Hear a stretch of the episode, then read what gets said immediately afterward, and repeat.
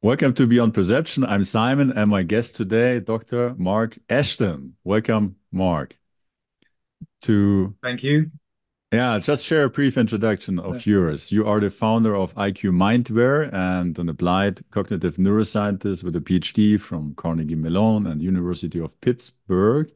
You also lectured at the University of Cambridge, and your special specialization is developing brain training programs and aimed at enhancing intelligence and resilience, as far as I understand. Uh, please add anything you deem important. Uh, no, that's a that's a good summary. Thanks, Simon. Um, the um, and along with the IQ Mindware cognitive intervention work, I uh, got a full time role as a lecturer in University of Essex Online it's one of these new online universities, but we're we're doing quite a lot of research through the University University of Essex Online Psychology Laboratory and um, using you know online cloud kind of format for running experiments and so on. So I've got that that day job um, as well, um, and that's a lecture in cognitive psychology and neuroscience.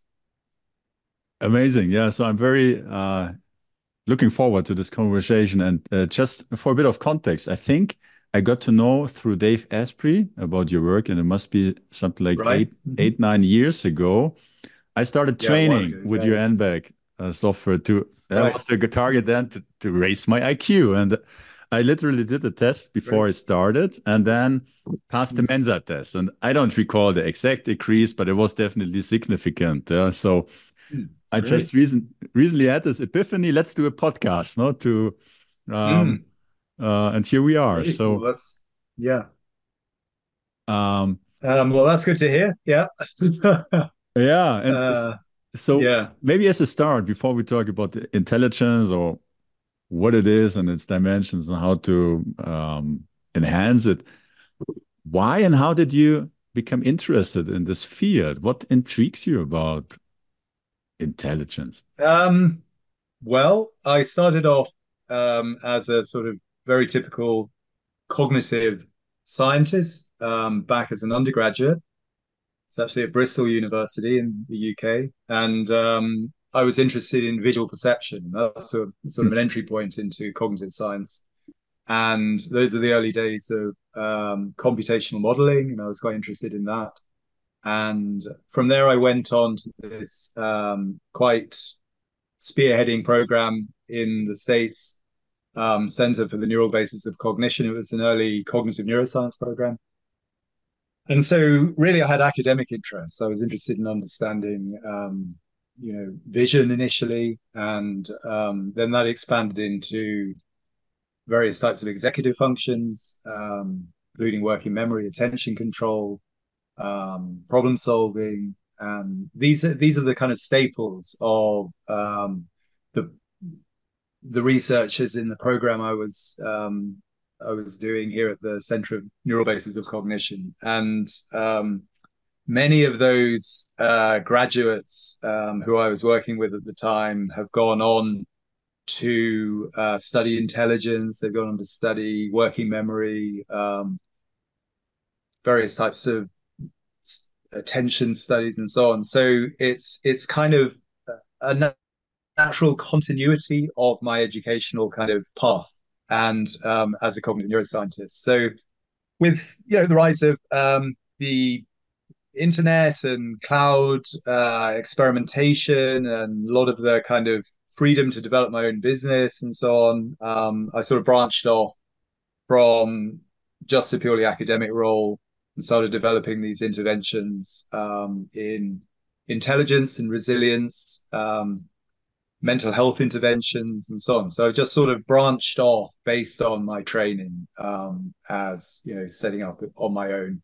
Um, and um, I'm pretty well doing what a lot of um, my fellow graduates have, have, done in a way. I mean, a lot of them are developing interventions. They're not just trying to understand um, intelligence. They're also trying to translate that theoretical understanding and the research they're doing into practical applications to help in education and help in augmenting intelligence in various ways. So um, I come out of a out of a cohort, you could put it Hmm. that way, and and it pretty well kind of falls out pretty naturally from that cohort.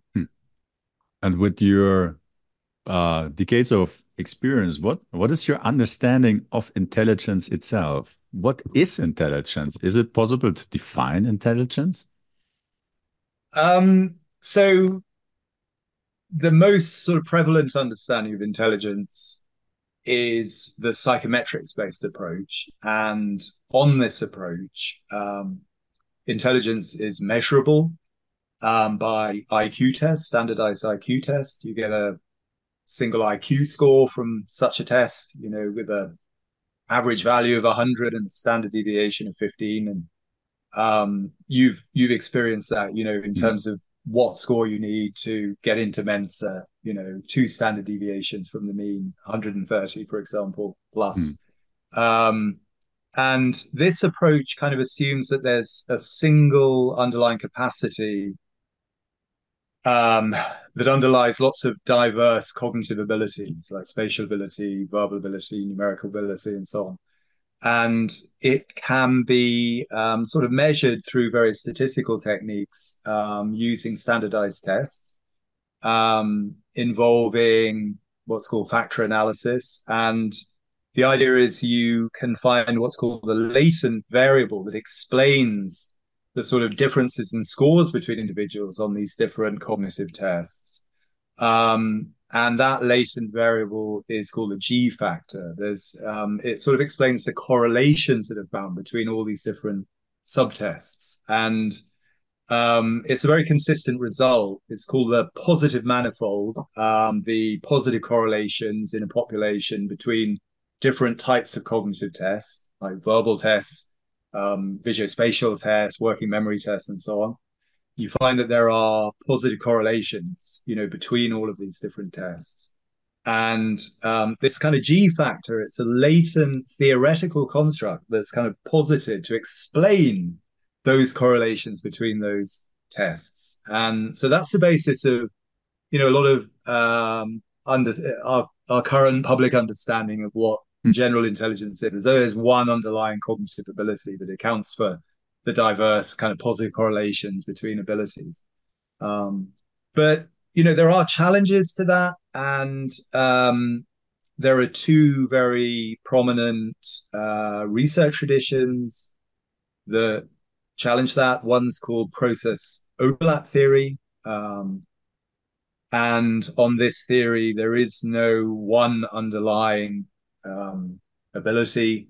Um, there's been no success in really pinning down what such an ability might be neurobiologically, for example. You know, um, you can't point to something like white matter integrity or I don't know, neuron conduction speeds or, you know, any particular set of genes, you know, to to Mhm. say that is this intelligence factor, this general intelligence factor. Um, and they and they propose um, it's a kind of an artifact, um, the the underlying statistical construct of G. Really, there is no such thing underlying that. Um, it's a statistical kind of reality, but there's no underlying kind of basis in reality to that.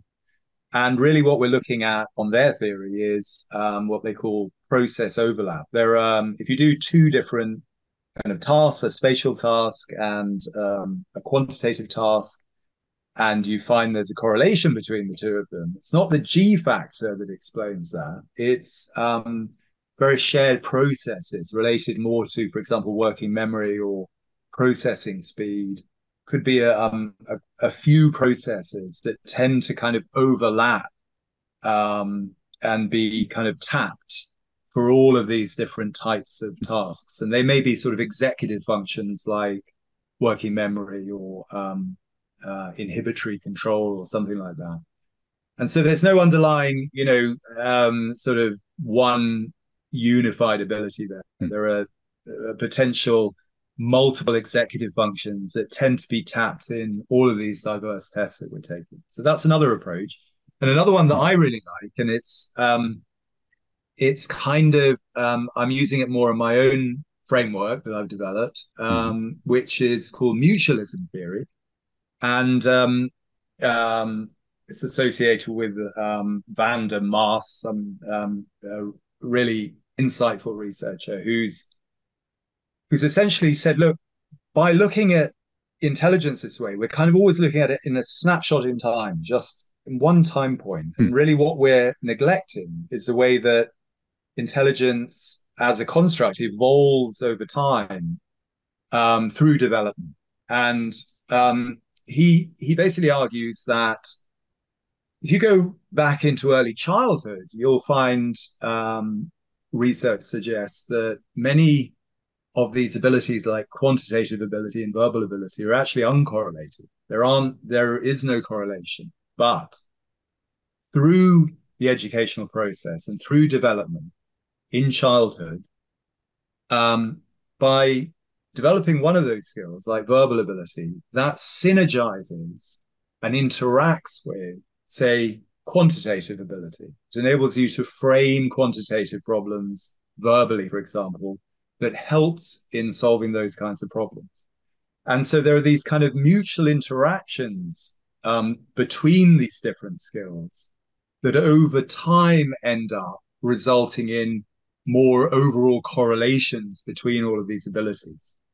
And so the hmm. the positive manifold, the uh, basis of what we um, in the psychometric tradition see as being this G factor, he explains as being really the kind of product of a developmental process of lots of synergizing interactions that in, end up converging in more correlations. Yeah. So um, again, there's no underlying G hmm. factor. It's more to do with um, you know the way in which an ecology might evolve in a self-organizing hmm. way and a self-reinforcing way over time to um, support you know multiple functions that interact well together.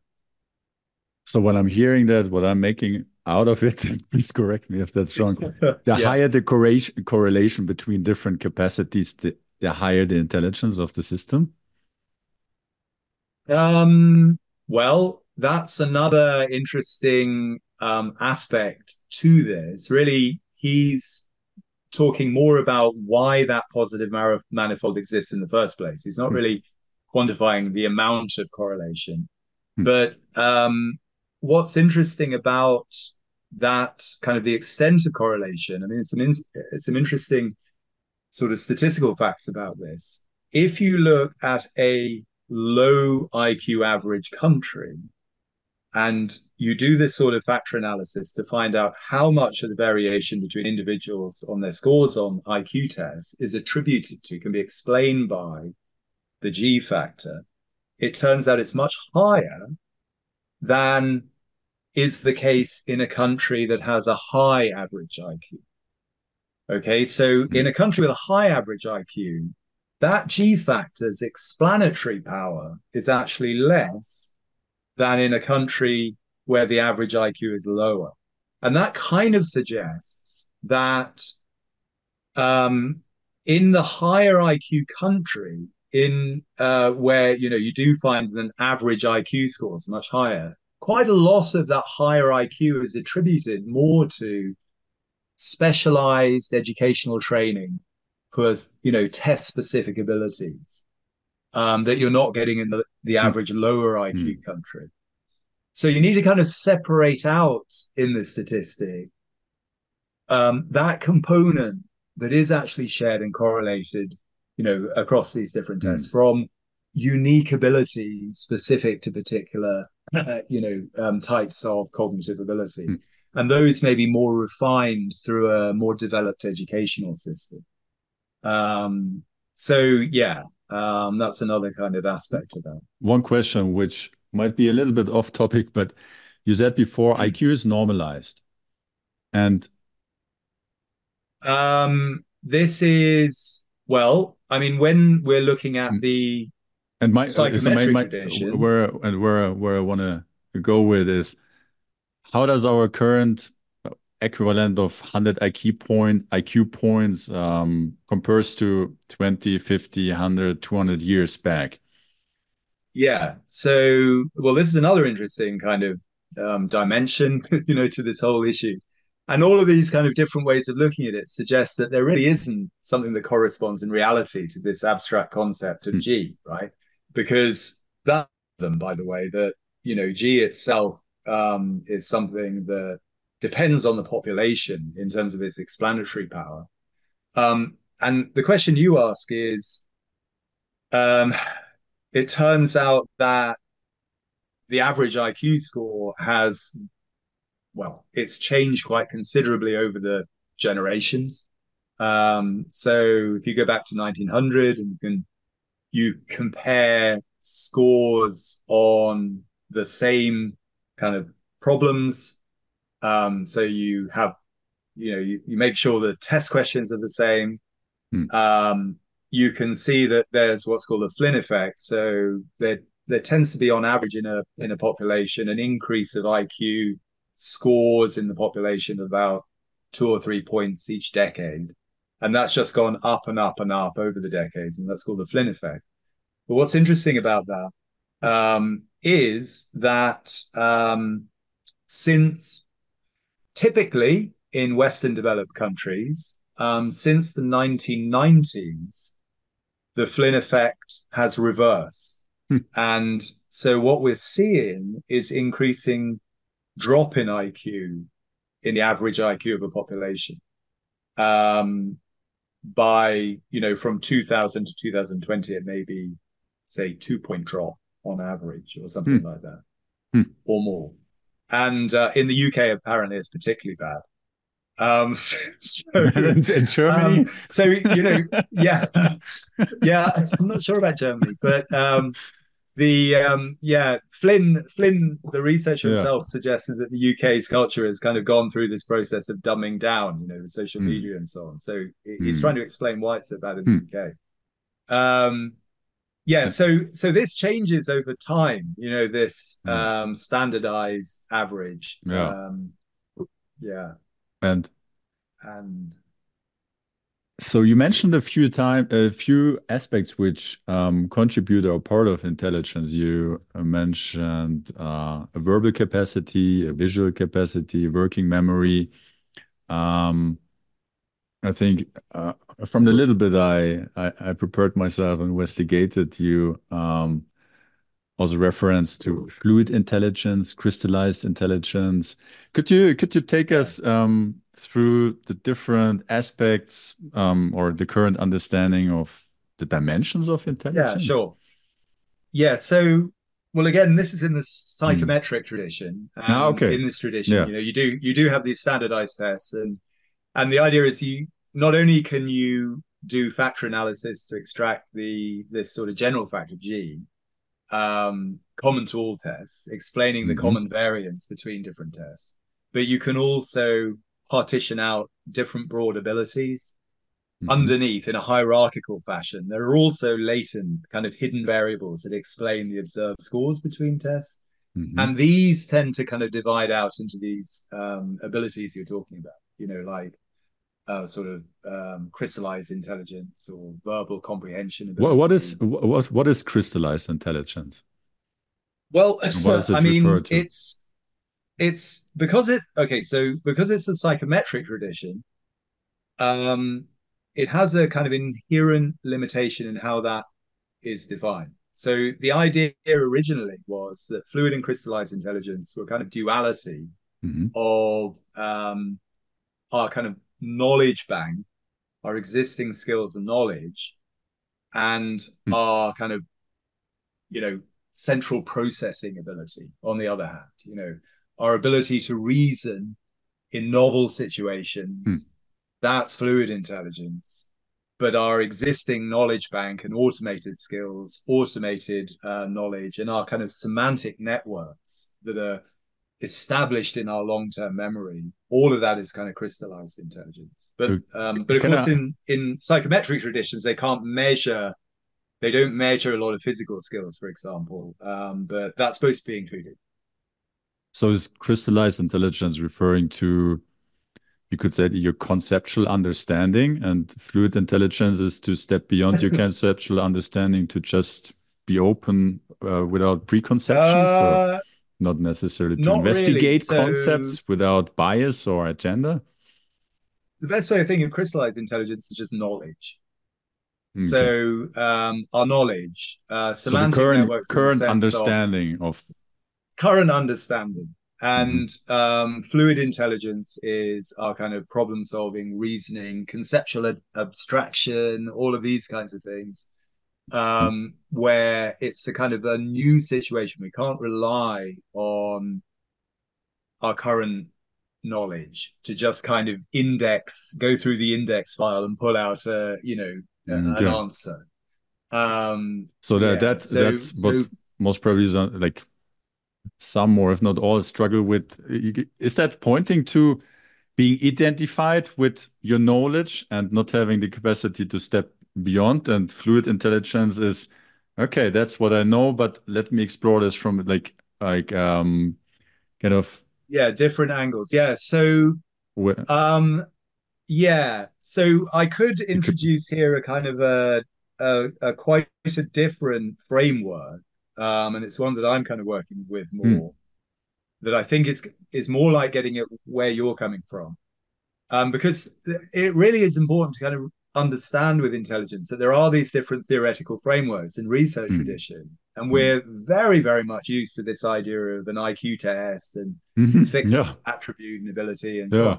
But it turns out if you look at if you look at the research, I mean, you know, um, college students they go into college at one end, and they, you take their IQ scores, and then at the after four years in college, you know, you you measure them again, and the variance is phenomenal. I mean, you get um, quite a significant proportion of students who end up with a 20 point IQ difference going into out of college. Higher. So it's kind of like, yeah, higher. For, Yeah. I mean, typically, yeah. So um, unless unless they've you know um, gone down some you know um, some path, you know, but um, it is possible the other way, by the way, but it's typically not in the college Yeah. environment. yeah. and um, and so the the Flynn effect that you see over the generations can really be condensed within just a few years, you know, and you Hmm. can see this very dramatic um, variations. Yeah. And um, I think in in pretty well, uh, I think about a quarter of retests of IQ tests, there's more than a ten point difference, Hmm. uh, just in general. So um, there is um, a kind of um, what's the word for it? Reifying, you know, kind of making more objective than it is. This idea of an IQ score. I mean, that's one thing. Um, so to get back to your um, to to your uh, insight, you could say, you know, about the Mhm. difference between existing frameworks and ways of looking at things and how that can sometimes be quite rigid and potentially needing fluid intelligence, for example, to to break out of that Hmm. and see Hmm. different perspectives. Hmm. Um, uh, you know, one perspective on that is um, a, a very powerful uh, cognitive neuroscience framework that's been developed and you know ha- really has had a big impact in cognitive neuroscience over the last couple of decades. It's called the Bayesian brain um, hypothesis, or um, it's it's been kind of developed into different frameworks like the free energy principle by Karl Friston. Mhm. And the idea is that um, we have a sort of a, a whole what's called a generative model. It's like our collection of semantic networks and skills that define a certain kind of way we model the world and generate predictions about the world Mhm. based on experience, based on you know um, previous use of our intelligence and so on. But we have this sort of standing model of what we expect in the world, Mhm. how we interpret the world, how we act on the world, what goals we have, and so on and so forth. And um, we everything we see is through the lens of of this generative model, and um, and that connects with you know traditions in psychology related to schemas um, and many different theories um, related to Piaget, for example, and his idea about how infants and children learn new concepts, and they either try and assimilate them into their existing set of schemas and concepts, or they have to kind of somehow shake the system up and break into a new way of Hmm. looking at things. Hmm. And so I mean that when that also our- would that, pardon would that also include our understanding of who we think we are? Absolutely. We have a Yeah. model of ourselves. Yeah. that's absolutely right. And so when experience, the kind of data that flows in at our senses, um, or introceptively through our emotions and through our internal senses, when that um, doesn't match our expectations, that doesn't match our kind of predictions or expectations, that generates this quantity called free energy. Hmm. Okay. Or it's Mhm. in other um, frameworks, it's called prediction error. And in those kind of frameworks, it's that kind of prediction error that drives learning. It it, it drives, uh, it attracts attention. It makes us question why, for example, that didn't match our expectations. And that can then motivate us if it's kind of dramatic enough, you know, to um, acute enough to to start to try and uh, look for other models, look to Hmm. break our existing mental set and think more laterally and so Hmm. on. Um, and so there's a way of understanding crystallized intelligence. So crystallized intelligence could be understood as that sort of standing generative model. And then fluid intelligence is the way in which we try and problem solve when we have that prediction error or free energy, you Hmm. know, where we have a mismatch with our expectation. But it, Okay.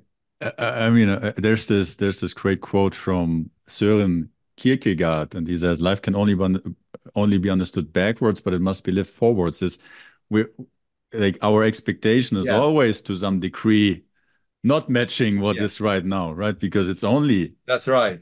based on what Yeah. we yet have subjectively experienced and how we define the things we experienced unconsciously. What do you think about that? Well, I think we do actually. My view is that we we are these predictive brains. I take this sort of Bayesian brain perspective. I mean, I had, Mhm. funnily enough, I had a dream last night, Hmm.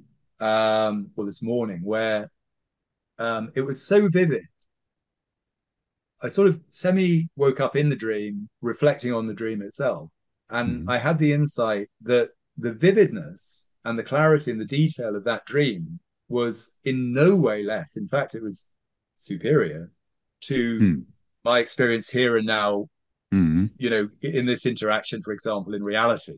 Mhm. And um, so there are researchers, very um, kind of eminent cognitive neuroscientists, Anil Seth is an example, who who has argued, along with Friston and many of these Bayesian brain type um, researchers and theorists, that really what we're doing is we're constantly generating an hallucination effectively. Mhm. Um, we have Hmm. um, constraints, you know, um, we're governed by, uh, you know, an external physical reality and uh, external social reality and so on. There are these constraints, but the actual subjective experience we have of reality is our own generation. It's like Hmm. a hallucination. Hmm. And it's just a kind of collective agreed upon hallucination Hmm. constrained by objective reality, you know, you could say, um, that um, differentiates, you know, some types of psychosis or psychedelic experiences from uh, everyday reality, you know.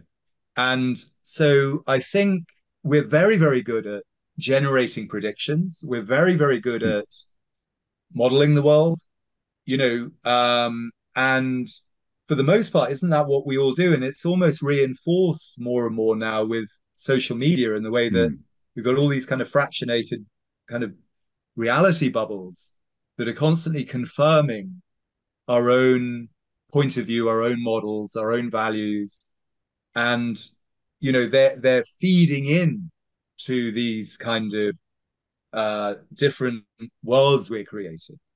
You know, but from a for, certainly from a subjective point of view, there's there's nothing from that point of view other than as sort of some unexperienced constraints that reality itself is kind of giving us on this Bayesian framework. We're the one who's generating this reality subjectively. Hmm.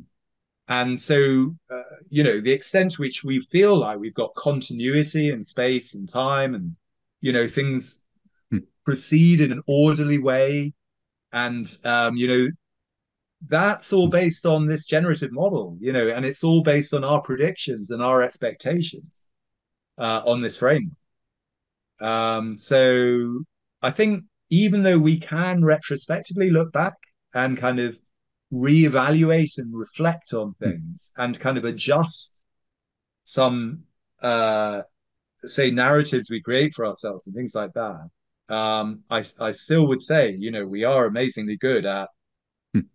predicting projecting you know um this unfolding reality um we experience Hmm. um That's all absolutely fascinating. And I think I think that's a quote I found on uh, from you. Intelligence is not merely a function of cognitive cognitive capabilities and resilience, but also but also critically involves the individual's capacity for self-awareness, values alignment, and yeah narrative construction.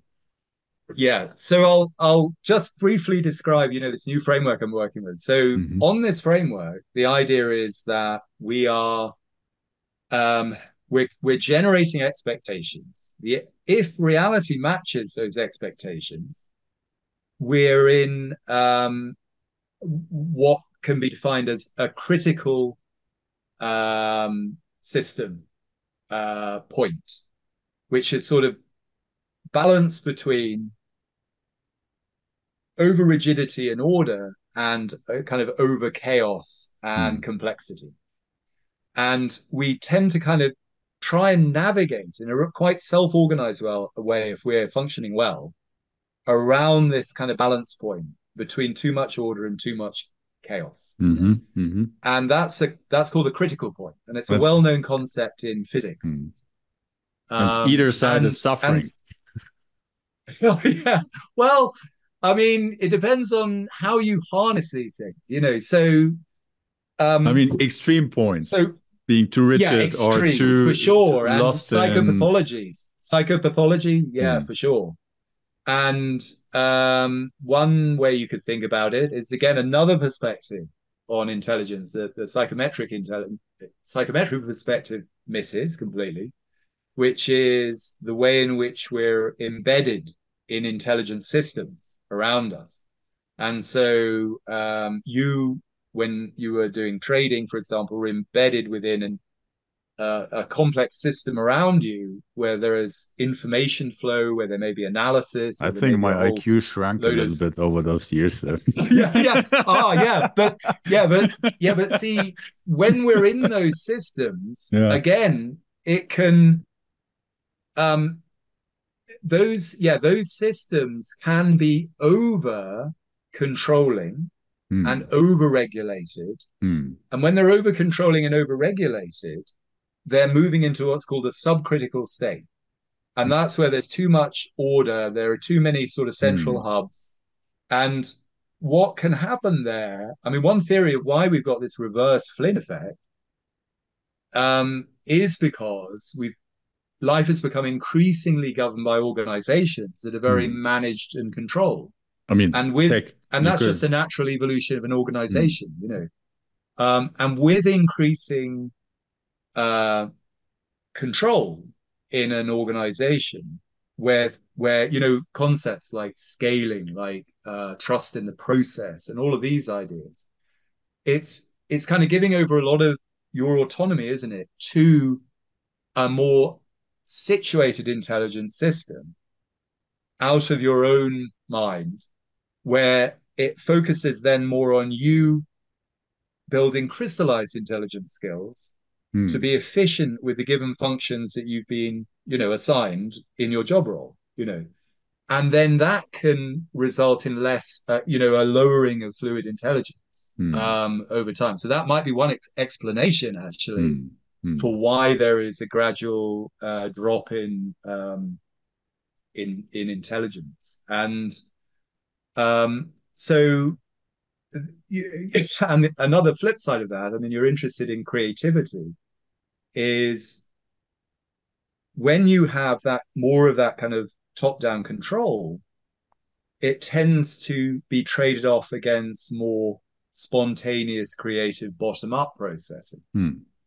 And so you could off you know, that's often sacrificed in the process. And I think you do find in the evolution of organizations, like a business organization, you might have an initial phase where there's more uh, creative insight, there's more lateral thinking, uh, there's more autonomy, you know, individual autonomy.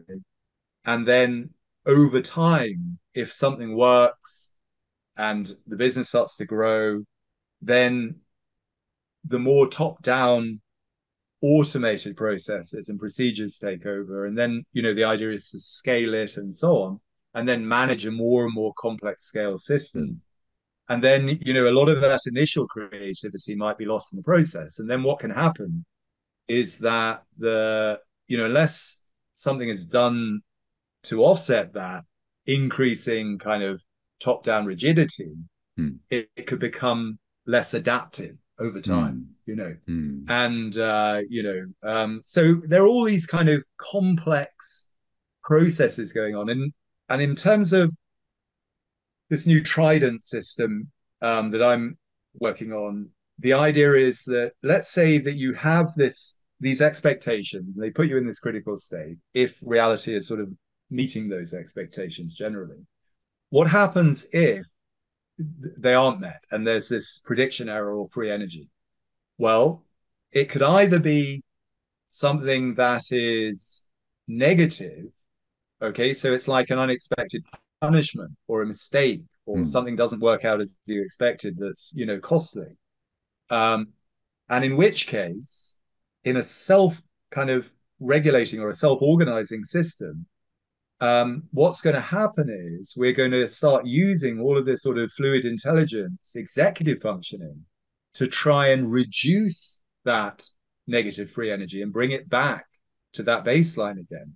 So we're going to try and to be looked to minimize uncertainty. We're going to try and reduce risk. We're going to try and problem solve. We're going to try and make effective decisions.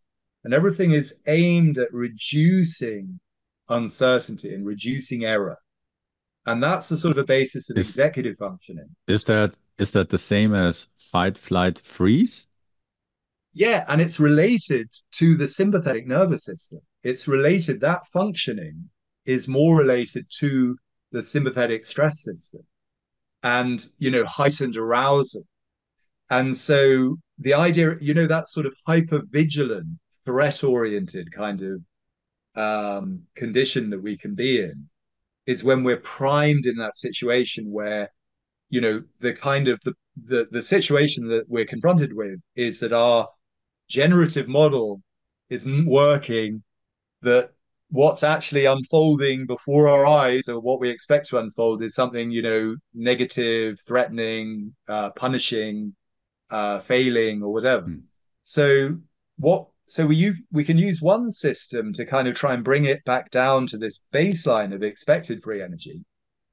Um, but there's another situation which is where things are going actually better than we thought. You know, like you know this idea of manifesting and a lot of these kind of ideas that you find you know in alternative you know perspectives where things just seem to be clicking you know mm. and it's like you have an expectation and it works much better than you expect you know, and when things happen, you have an unexpected reward or something unexpectedly good is beginning to happen. It's like you have this surplus of, you know, um, positive free energy. And now the system is actually working in reverse. It's deliberately trying to generate more prediction error. It's try, trying to generate more uncertainty, okay, to bring that back to the baseline again of expected free energy. And so, in that situation, that's where I see the origins of creativity and the origins of exploration and adventure and deliberately taking on different perspectives and so on. You're actually trying to generate a lot more free energy, prediction error, uncertainty. Mm. That's behind the scenes what's happening to bring your system back to a kind of a, a baseline of expected free energy. So, um, you can actually measure that in the brain on the theory as net excitation in an in the global brain's cortical network or net inhibition and if you can if there's overall inhibition, we're in that mode where we're trying to reduce bad free energy, you could say, back to baseline. But if there's overall global excitation, we're trying to increase free energy and uncertainty through creativity back to baseline. Are you fed up of being paralyzed in a corset of rules and dependencies, seeing no way out because of doubts or senselessness, bumbling along numbly in your job or just toiling away, believing that something is wrong with you, or simply swimming in the conformity soup? In other words, wasting your life waiting around? If that's the case, you came to the right place the Art of Creating workshop is all about waking up from your trance and revealing without doubt the incredibly creative spirit lying within you, reconnecting with your unique intuition and giving you powerful creative tools that empower you to create your life, regardless of the circumstances, the way you love it. Big words? Yes. But not even close to the reality and possibility of you so sign up here now, let yourself be creatively blown away and wake up to the wonder of you.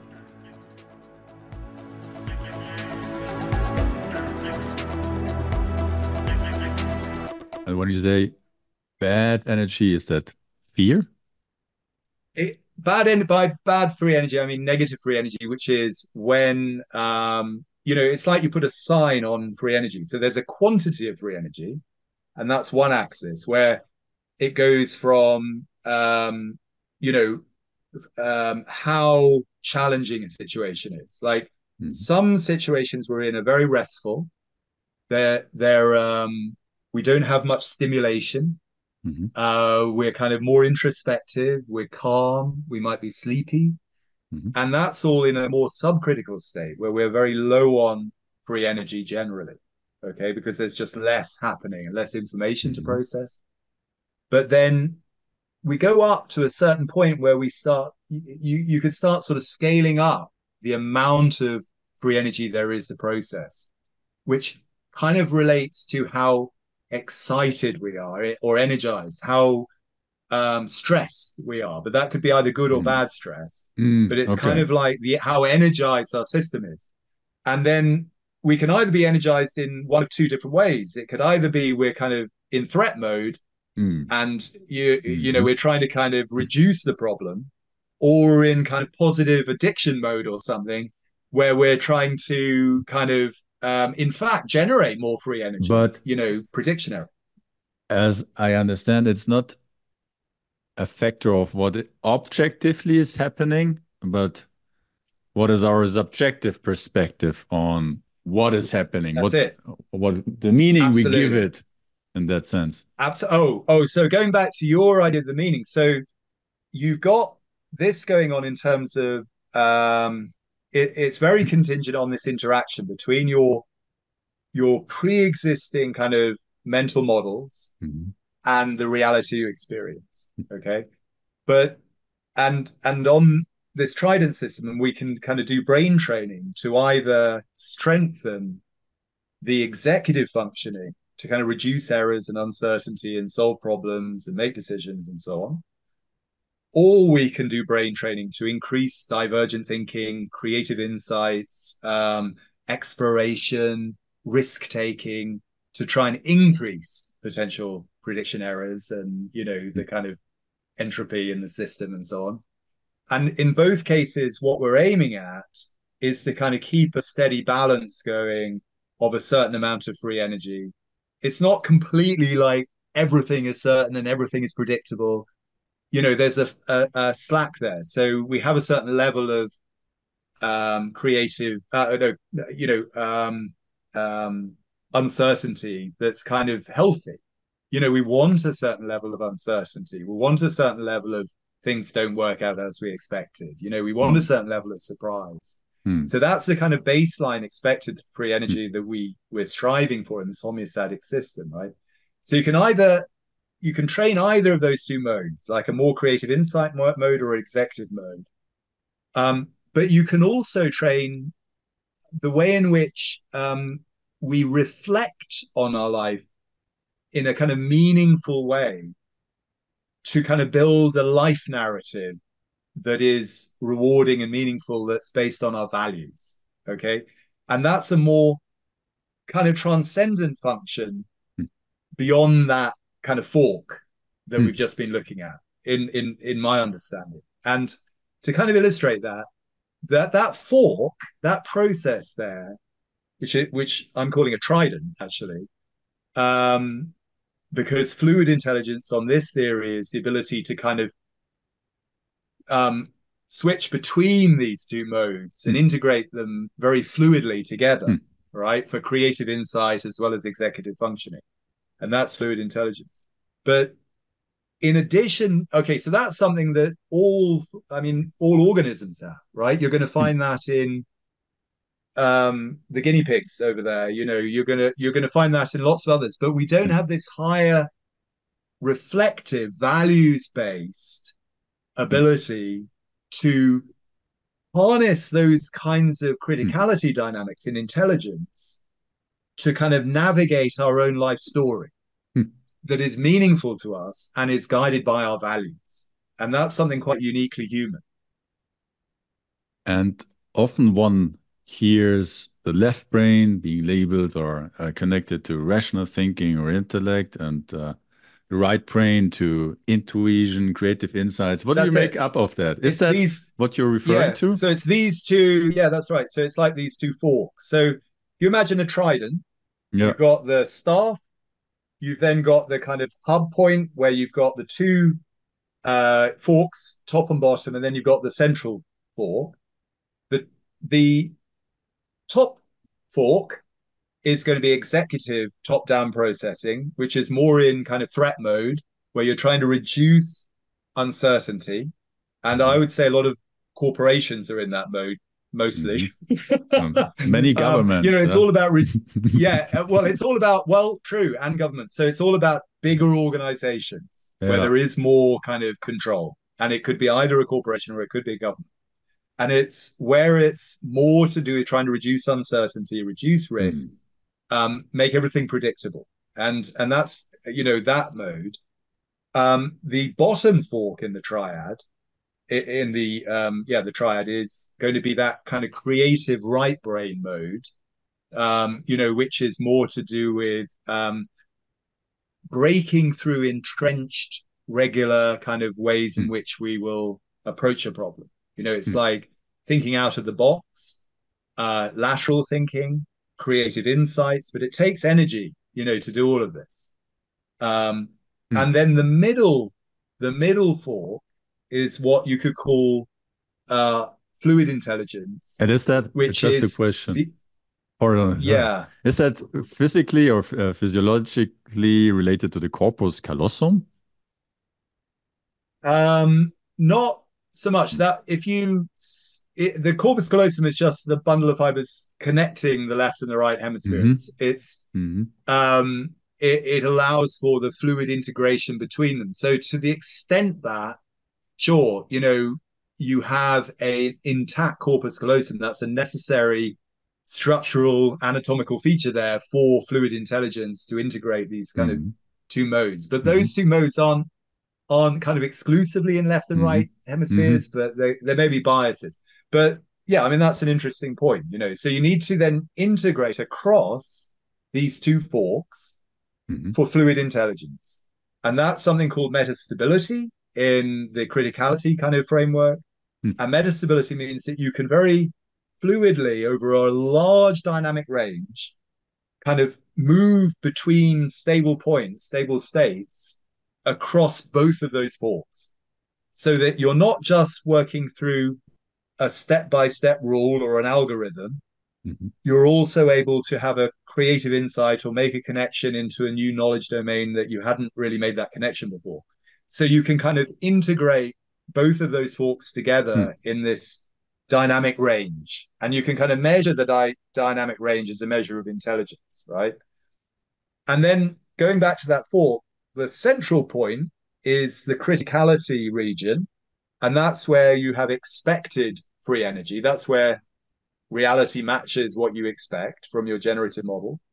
And then the staff of the trident is subcritical, which is more relaxed, more introspective, but it could also be um, very automated, you know, like going for a walk or um, it may be some very well learned kind of automated activity that you do, like playing the drums or something like that, where you just don't have to. It's not challenging, it's not stressful, it's a very well learned, well automated behavior.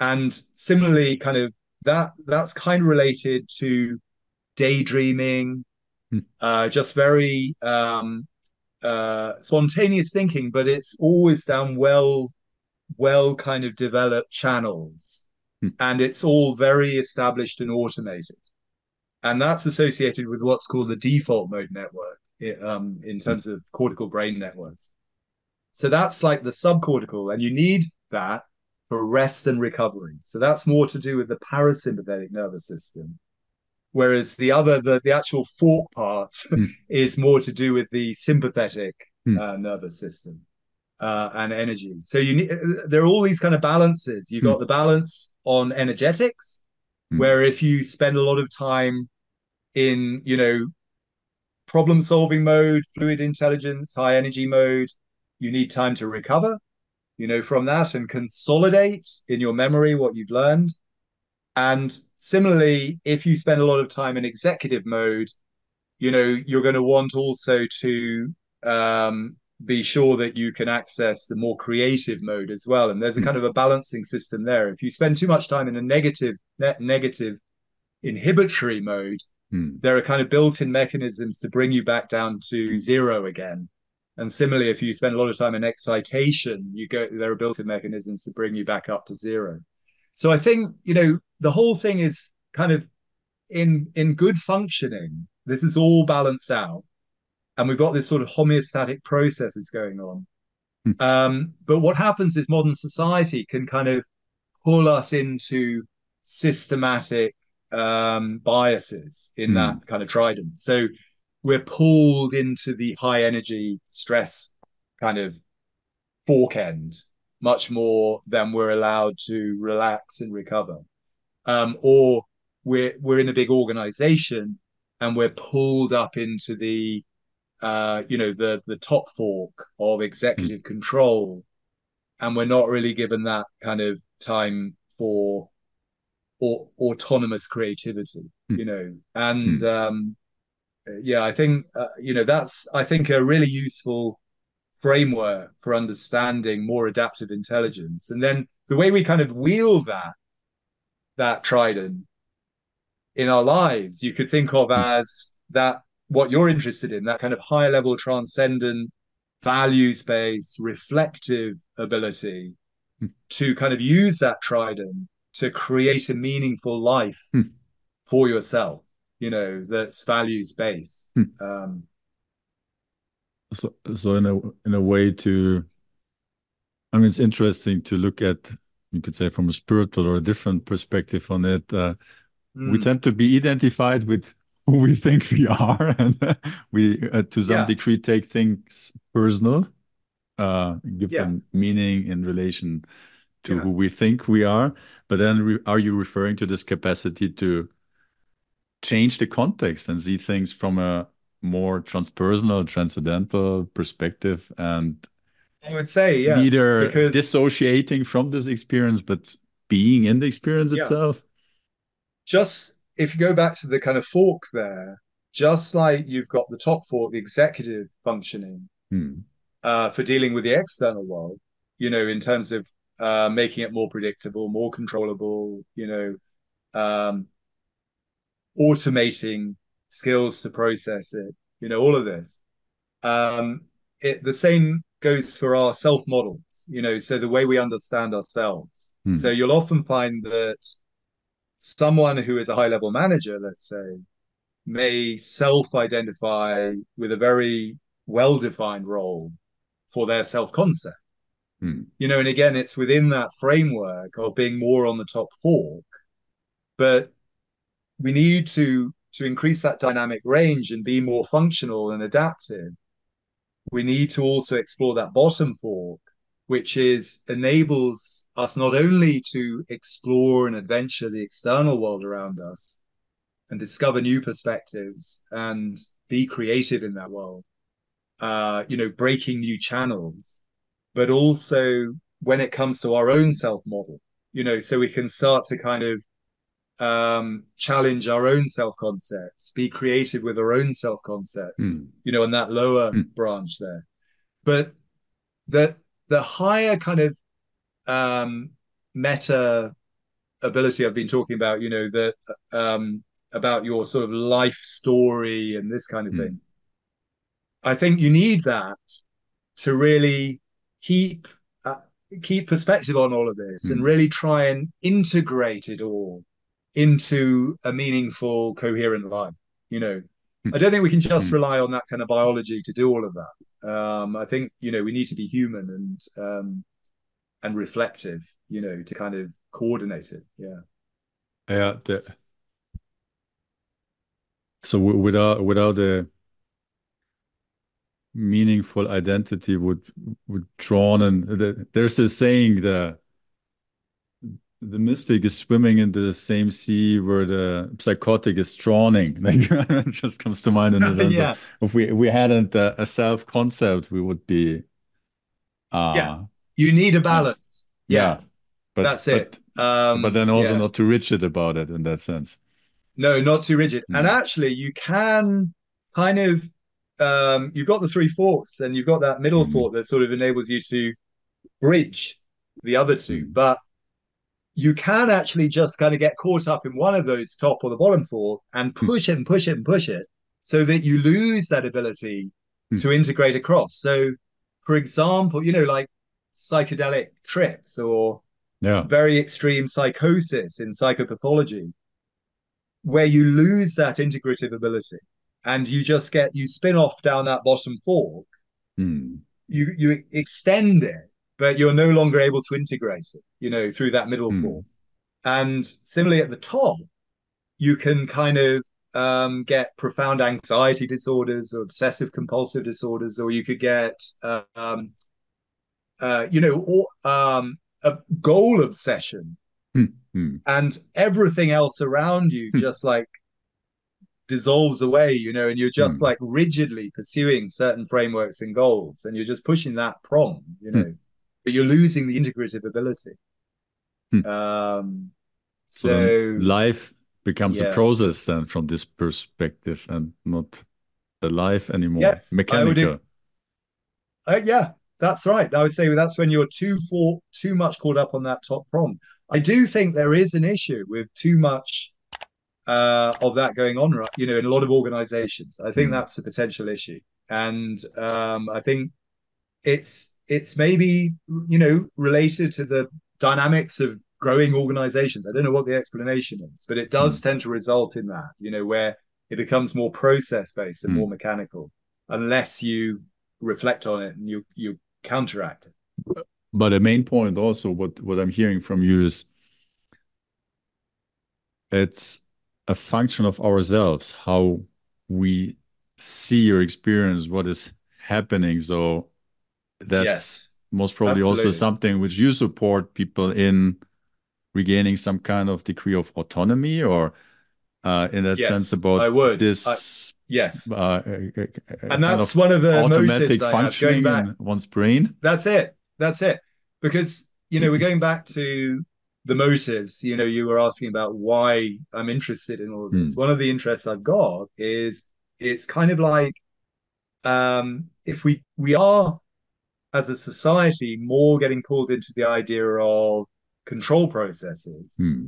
and the idea of our role within that kind of control process uh, organization to essentially automate certain skills very, very efficiently. Hmm. And so we become extremely efficient with a repertoire of skills. Um, and that's all part of that same branch, the same fork the automatization of those crystallized intelligence skills is part of that same process as executive control, where you follow a role, you practice a role, mm. you know, you inhibit distractions, and so on. So you're you're basically forming these well-learned routines and procedures and developing all of those. You, you know, you probably uh, will have experienced that, you know, as a as a trader who's really doing mm. well in that job. And so yeah, as a counter to that, part of the kind of the brain training that's needed, you could say, is to um, it's great to be able to, you know, automate skills, but it's also ensuring that you're balancing that with this ability to think in a more divergent way, to hmm. explore, mm. to sacrifice efficiency sometimes, mm. generate more uncertainty uh, in the process of this sort of um, creativity and exploration, you know.